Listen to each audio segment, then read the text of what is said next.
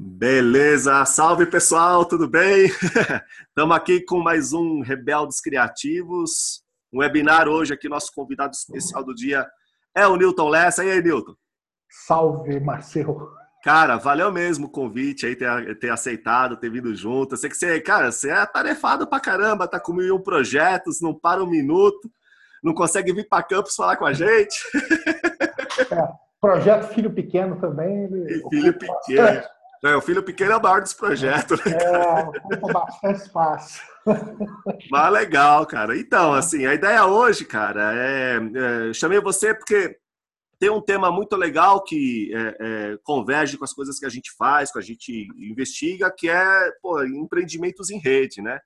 E os problemas e as soluções e as coisas legais que decorrem disso. E você é uma pessoa que, enfim, tem pelo menos dois empreendimentos aí que são bem conhecidos, é, puta sucesso, deu mó certo, já existe mó tempo, que é uma coisa que até, né, se a gente for pensar no empreendimento em rede, como que pode durar tanto tempo uma coisa assim?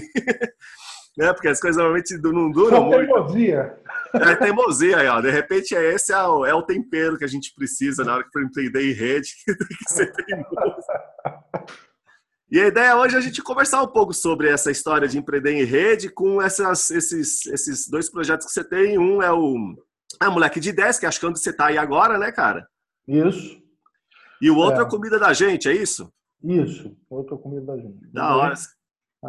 A moleque já tem bastante tempo, né? É, a gente já está com a moleque há 23 anos. 23 é. anos, cara. 23, na época. Nossa, mano. Na época, eu mesmo até falava assim: o que me deixava nervoso era alguém perguntar, tipo assim, e aí, cara, fala aí o que, fala aí o que você o que você faz. Dá um logo nervoso, ele disse, caramba, como é que eu explico? Porque é difícil mesmo, né, cara? É que na época nem a gente sabia muito bem o que, o que, que a gente era isso. O que, que gente, é o que, que era isso, né? E a piadinha infame, ninguém nunca fez? Pô, mas agora não é mais moleque, já virou maior de idade, mano. É, é já, já, já, já, passamos por essa. né? Mas é, é, porque no começo nasceu muito assim, do desejo. É, é, eu e mais dois amigos, né, Leila e Luiz, né? Uhum. Era muito assim, uma coisa bem simples, né? A gente queria ter liberdade para a gente fazer o que a gente queria fazer. Sim. Era, se você resgata lá atrás, é isso. E né? o que, que vocês queriam fazer, cara? Pois é, a gente tinha desejos. Uhum. Né? Desejos, assim. A gente queria, é, por exemplo, a gente trabalhar perto de crianças. Né? É um desejo. Todo mundo também era da área de tecnologia. A gente via, tipo assim, na época, foi 96, estava começando a, a ficar muito evidente assim que a tecnologia estava indo para a mão da gente, das pessoas. Né? Uhum. A gente era muito fascinado por isso, né? A capacidade tipo de transferência de poder, né, para as pessoas. A gente via a tecnologia, quer dizer,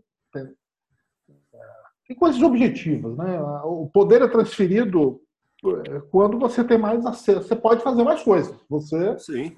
Com, com junto com suas articulações, né? Sim, sim. Então, na época, isso era muito forte assim para gente. A gente pensou, caramba, né?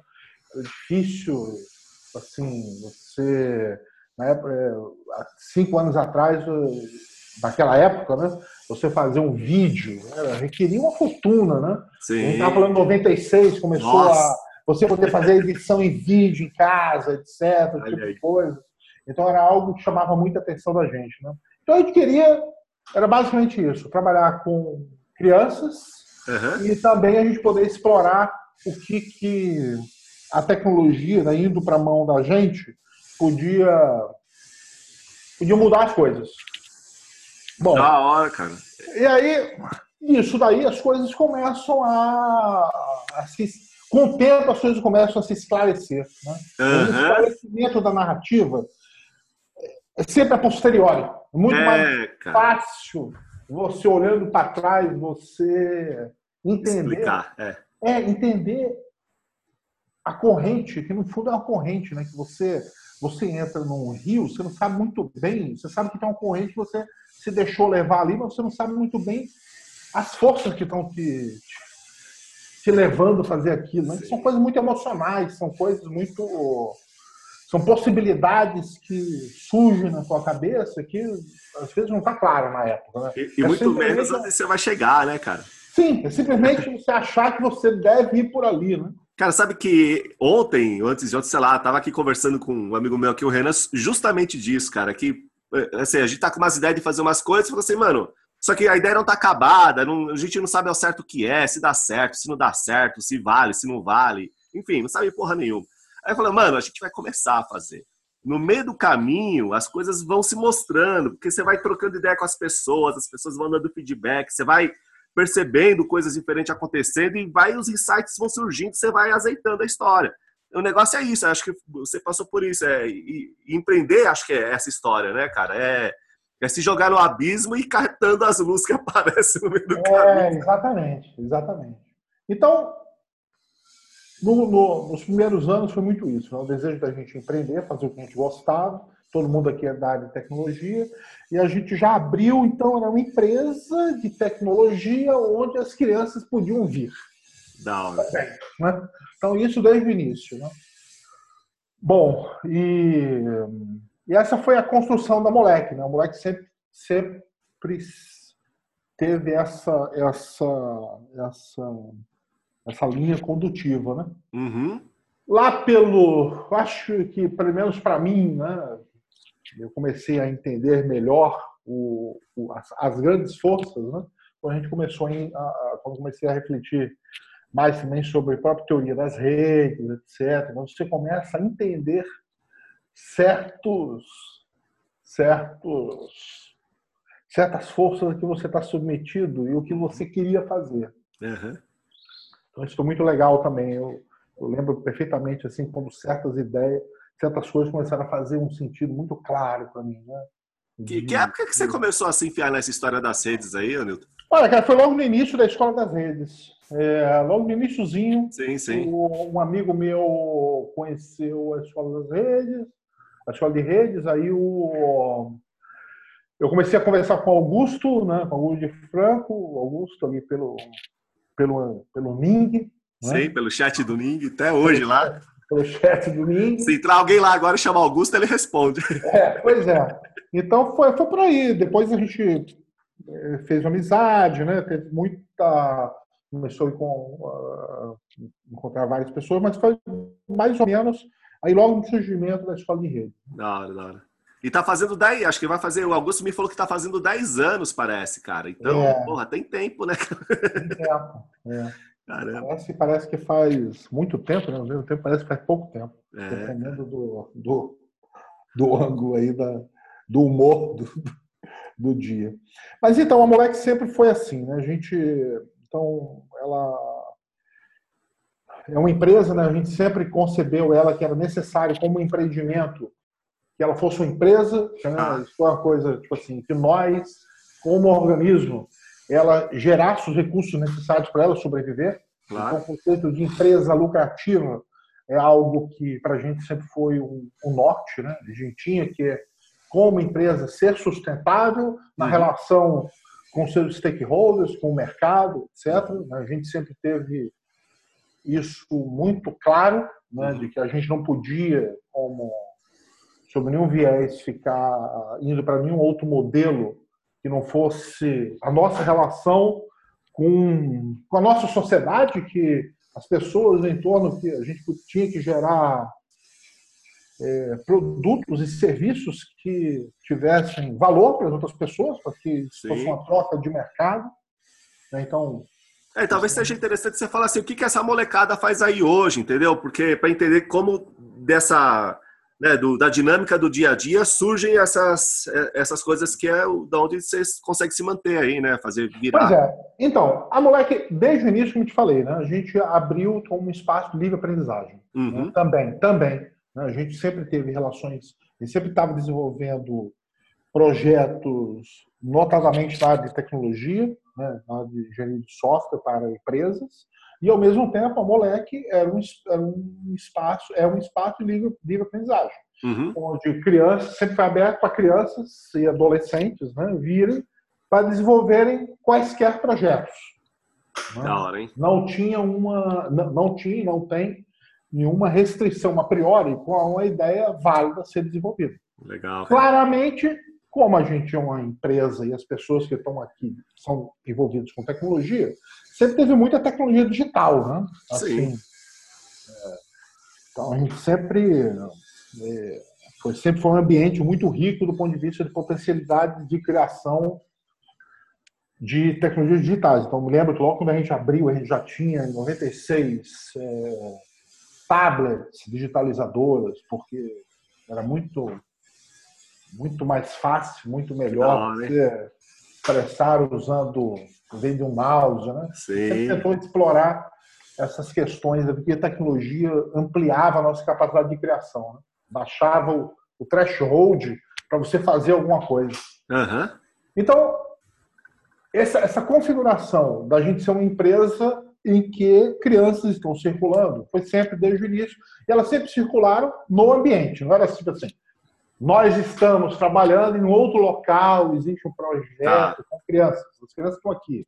Sim. Daqui a pouco minha filha vai entrar aqui, pode entrar aqui, fala comigo. Né? Então, uhum. então, isso foi algo que, com, com o tempo, né, isso vai esclarecendo muitas coisas. Né? Por exemplo, você, uma empresa que convive com crianças, eu, eu gosto de fazer um, um cenário, então é o seguinte, sabe aquele negócio quando você leva nas minas de carvão, você levava um canário?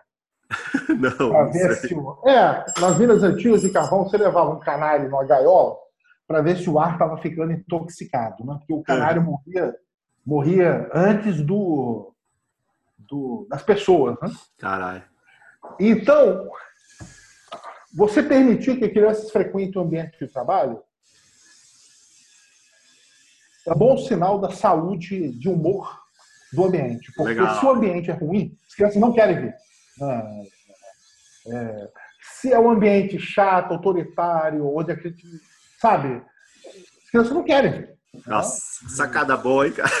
Então, isso sempre serviu para mim como uma medida real, assim, do é, do quão saudável estava o organismo, né? De da gente, das crianças gostarem de vir aqui para uhum. a empresa, né?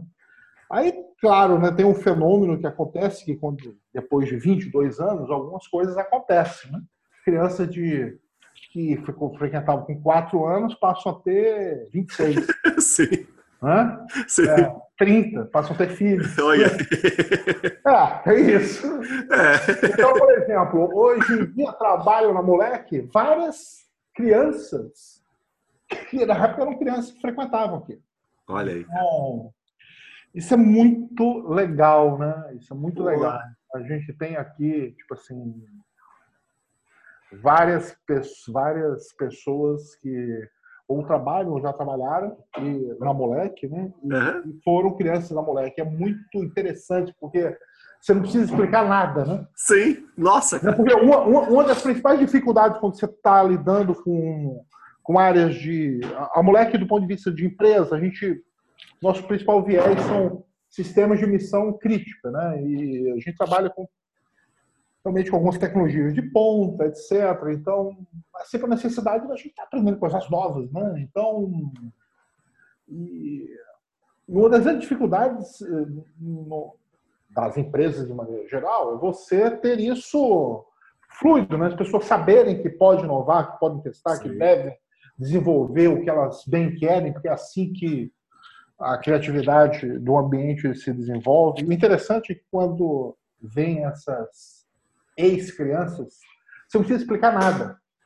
O que eu já tive também a experiência de tentar contratar profissionais e você passar, às vezes, um mês para desatar a cultura das empresas, de uma empresa mais formal. Sim. Não. Então é bem interessante isso. Isso realmente vem pelo fato. São certos fenômenos que eu posso observar pelo tempo, né? pelo tempo de, de de vivência no, no projeto. Né? Então isso é muito legal. A gente já circulou aqui na Moleque mais de, lá, acho que umas duas mil crianças. Caraca, que da hora, hein, cara? Ô, ô, ô, Nilton, assim, em termos de, da sustentabilidade financeira e da Moleque, que solução que vocês acharam, que modelo que vocês acharam aí para funcionar, cara? Então, nós somos uma empresa de tecnologia. Vocês vendem programa? É, a gente, por exemplo, vou dar um exemplo, por exemplo, a gente desenvolve um, o sistema de gestão de workflow de pagamento para via varejo. Joia, sim. Então, são, a gente, é, é, um dos produtos que vocês entregam aí. É um dos produtos que a gente entrega. A gente desenvolve, já desenvolveu uma, um sistema, por exemplo, de gestão de processos construtivos, né, que mapeia e modela toda uma problemática aí de, de, de processo construtivo. Desde você projetar é, um prédio até um shopping center, etc. Então, a gente sempre está envolvido com projetos normalmente da área de engenharia de software, nem sempre. A gente já se envolveu em projetos é, de consultorias de redes sociais, onde a gente deu um apoio para uma instituição que queria desenvolver um ambiente mais, mais inovador dentro da empresa dela. Eu, particularmente, eu gosto muito mais de fazer do que dizer o que os outros devem fazer. Eu. Sim. Sim. Então, eu, e as crianças aí, elas, enfim, elas, é, é, é, no fim, elas acabam participando de um ambiente onde tem tudo isso acontecendo, sendo desenvolvido, discutido e tal. É essa a ideia. Sim, sim essa é a ideia. E a gente da conviveu hora. com elas, elas conviveram com a gente, etc. Que legal, cara. Porra, legal pra caramba.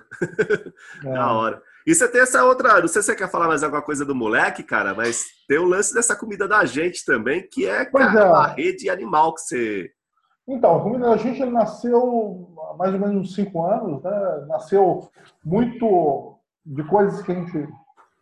Tinha algumas dinâmicas que a gente já fazia aqui na Moleque, né? Tipo, a gente comprava junto é, leite de um grande produtor e alguns amigos pegavam, a gente comprava em grande quantidade, alguns amigos aqui chegavam que moravam perto, pegavam aqui na Moleque só para a gente ter um acesso a um produto melhor, de melhor qualidade, a um preço mais baixo. Então já tinha uma, já tinha uma dinâmica que era meio incubada aqui na Moleque de uma maneira informal. Uhum.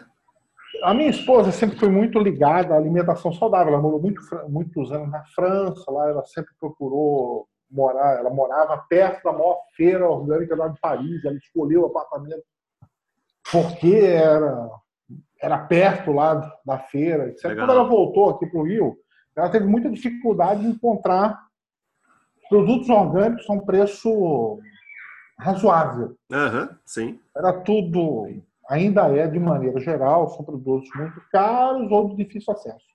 Então a gente começou, ela, a gente começou, ela começou então a fazer. Aí a gente conheceu um amigo que estava,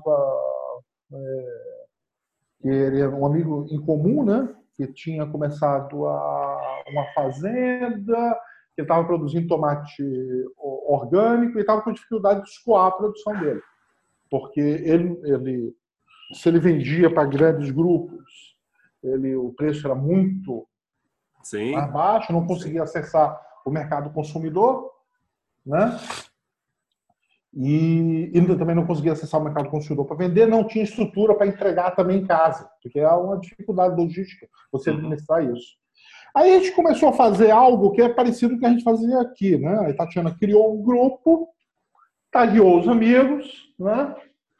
Ó, vamos comprar tomate do Luiz, do, do William, ele está vendendo tal negócio, a gente conseguiu comprar tanto, sai a tal preço, bababá, chega aqui em casa, e a gente começou a desenvolver e a pessoa chegava, eh, pegava um tomate aqui em casa, e quem morava perto levava para quem morava perto, então tinha um Sim. esquema de distribuição. Bom demais. Formiguinha, né, do, do, processo.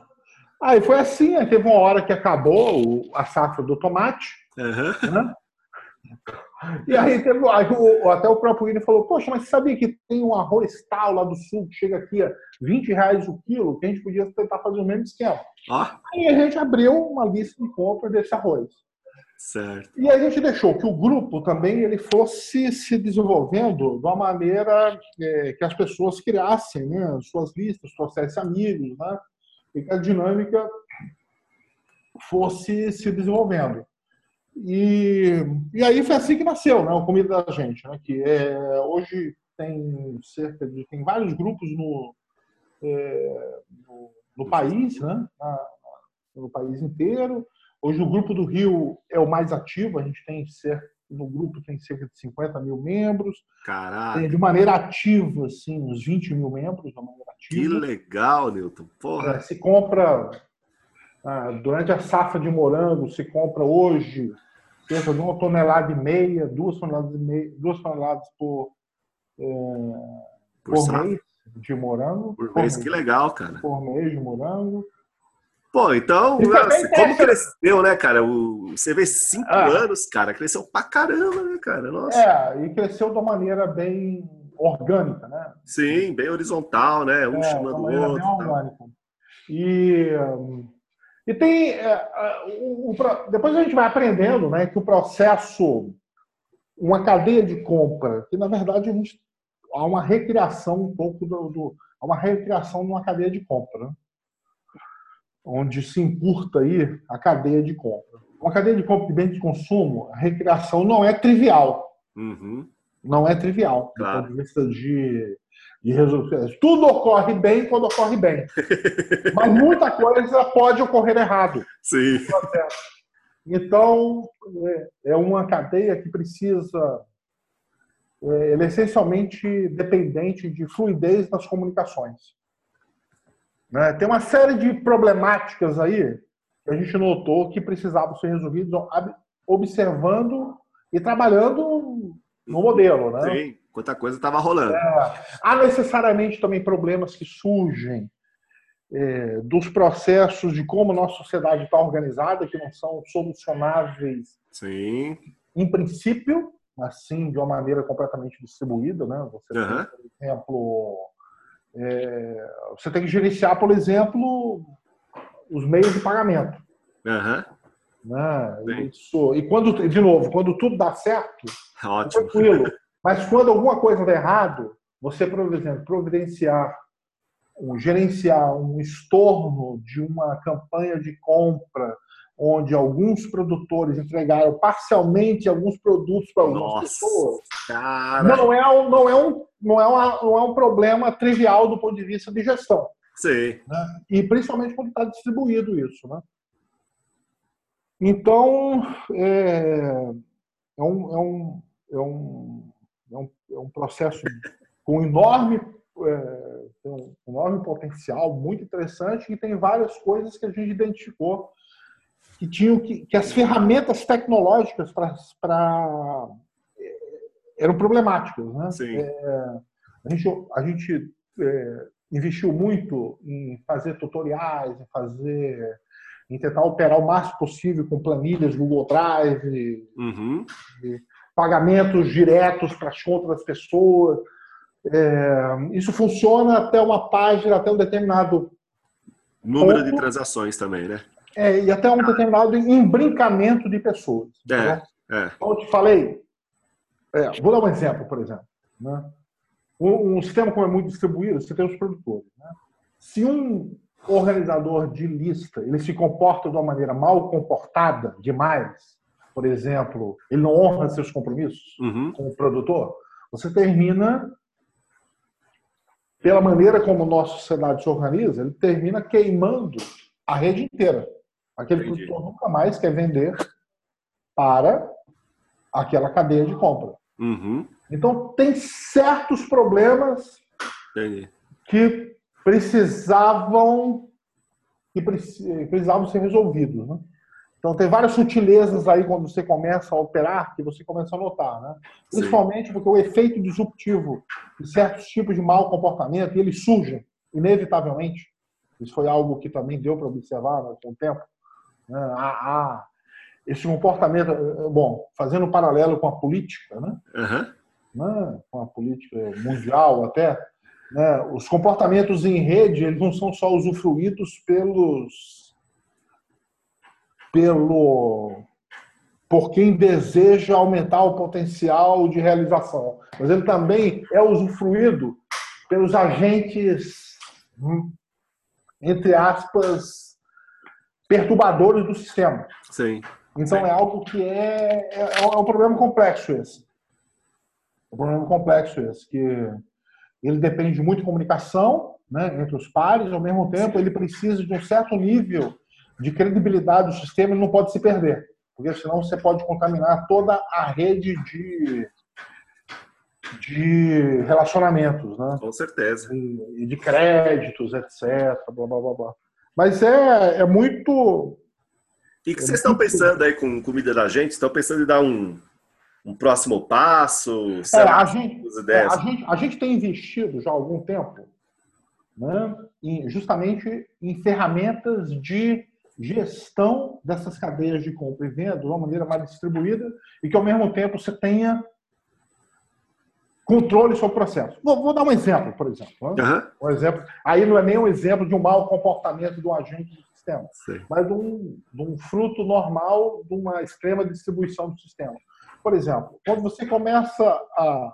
Você pede uma encomenda para um organizador, né? e aquele organizador recebe na sua casa, então e você começa a comprar de várias listas, daqui a pouco você não sabe mais onde está seu, seu pedido. Aí você pediu para alguém pegar aquilo. Entendi. Na tua casa, vai para outra casa, você perde o rastreio daquilo. Entendi, entendi. Porque aquilo foi negociado em conversas. Que você não sabe mais se você negociou aquilo numa conversa. no, não sabe mais. Então, é como se fosse uma. Então, o, o que a gente investiu bastante foi num sistema de como se fosse conversas que geram acordos informais. Joia. Tem uma certa semelhança conceitual aí com, com embora na época a gente se inspirou conceitualmente em algumas ideias que vêm do blockchain. Uhum. A gente não optou por usar blockchain pela completa imaturidade, né? na época do sistema computacionalmente falando, né, uhum. do custo bizarro que ia ser desenvolvendo uma aplicação baseada em blockchain na época. Uhum. Mas tem muita semelhança entre o modelo, o underground, né, o, do sistema que a gente desenvolveu, como uma cadeia de acordos informais. Né? Sim. E no fundo é isso, entendeu? Quando você quer comprar de um produtor, você está fazendo um acordo informal de fornecimento, onde tem normalmente tem uma conversa derivada aí, e ele pode ir para um estado de ok ou desacordo, e quando você pede para alguém pegar uma coisa para você conversando, aquilo também pode ser encarado como um acordo informal entre você e aquela pessoa. Hora. Então todo o sistema no seu no seu underground ele está mapeado dessa maneira. É um trabalho muito custoso, né? A gente tem gradualmente a gente tem é, é, lançado né, novas features, se aproximando desse. Oi, é uma pergunta.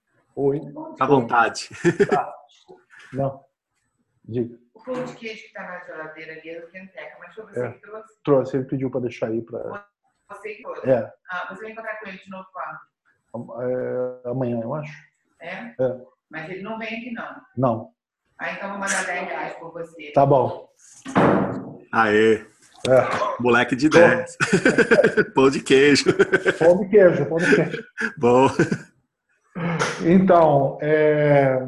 então é isso, tem muitas ideias interessantes aí, do, tá. acho eu, do ponto de vista de tanto do ponto de vista formal, né, de como as coisas podem ser encaradas, como do ponto de vista da prática, né? A gente tem muitas coisas interessantes assim, a gente tem uma quantidade bem grande assim de de produtores, tem casos reais, né? Os produtores, por exemplo, aqui de Teresópolis, por exemplo, uhum. são pequenos produtores que têm uma enorme dificuldade de escoar esses produtos. Uhum. Então, e, foi uma, e eles usam comida da gente para escoar a produção deles. Então você tem uma rede de. Interessante que eles montaram lá também uma rede, né? Legal. Entre eles, né? Ah. Vários produtores que normalmente não se falavam. Olha só que legal. juntam, entregam, as pessoas fazem a pré-compra antes. Nossa, sim. E quando eles chegam aqui, já tem uma rede de pontos de retirada de pessoas que eles podem deixar os produtos lá e as pessoas vão pegar normalmente nos pontos de retirada. Tem várias dinâmicas Meu, muito legal isso aí, Newton. Que da hora, cara. É bem interessante. Porra. Tem, como eu te falei, tem muitos. É, quando você opera o sistema, você descobre que tem vários desafios, né? Uhum. Na prática, né? Porque a gente está falando de produtos físicos, né? É, perecíveis. É, a gente não está falando de, de transferência de ativos digitais. Sim, onde sim. você transfere sem perda de, de qualidade no processo. Está falando de produtos reais que precisam circular pela cidade real, chegar nas casas das pessoas reais, resolver problemas de última milha reais, né? Que da hora. Então, é, é bem interessante aí, interessante. Cara, legal pra caramba. Meu, vou fazer o seguinte, cara, no, junto com esse vídeo aqui, eu vou pôr todos os links aí que tem da tanto da moleque quanto do da comida da gente, cara. É da gente ou é de gente? Da gente. Da gente. É. O pessoal quiser conhecer mais, chegar junto, fazer parte da rede, de repente começar a colaborar até com a rede aí, distribuindo, coletando, entregando, sei lá. Legal. É uma, é uma boa, né? Legal, claro. E vê se você consegue pôr o café aí, cara, que o café é bom. É, eu tô, tô de olho nesse café aí. É, mano, esse café você vai curtir, viu, Nilton? É. Você vê aí, a gente toma um desses. Tá bom. Nilton, olha, obrigado demais aí pelo papo, cara. Adorei. O pessoal também gostou. E logo mais, ainda hoje, eu já estou disponibilizando a gravação lá para todo mundo. Tá bom. Beleza? Marcelo, um abração aí. Cara, obrigado, viu? Tá bom. Abração. Tchau. Valeu, até.